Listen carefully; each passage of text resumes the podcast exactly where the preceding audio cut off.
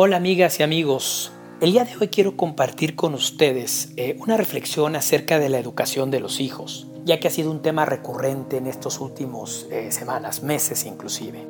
Pues se manifiesta de una manera más evidente la, la frustración de los hijos al estar encerrados, al no tener esa, esa vida que tenían.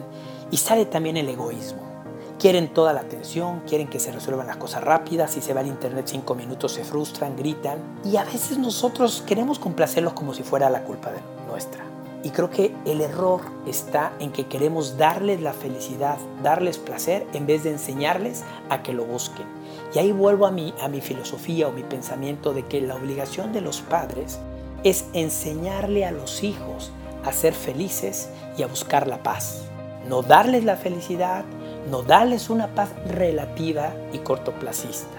Pues si los amamos ya de veras, que es nuestra obligación, vamos a querer enfrentarlos a la vida para que ellos aprendan a buscar esta felicidad y esta paz. Y eso implica respeto, responsabilidad, disciplina, honestidad y todos los valores que quisiéramos que nuestros hijos tuvieran.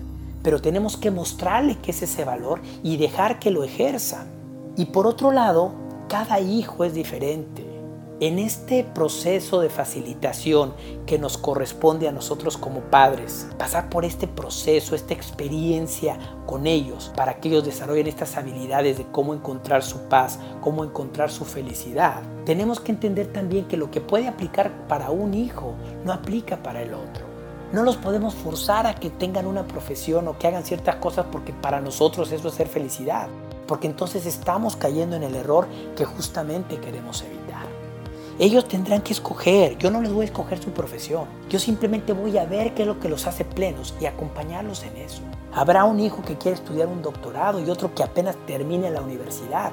No los voy a forzar ni los voy a comparar. El éxito no va a estar en función de lo que logren, de lo que tengan, de lo que hagan, sino de lo que sean.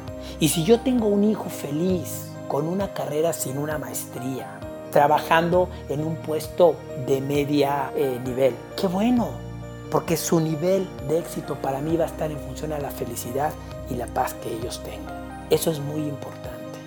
Yo no les voy a imponer, los voy a acompañar en el proceso, les voy a facilitar en la medida de lo que pueda ese proceso y esa experiencia para que ellos aprendan. Pensémoslos, les dejo esta reflexión a ver qué opinan, pero para mí me ha funcionado y en otro podcast les doy un ejemplo de cómo yo lo he aplicado. Gracias y saludos.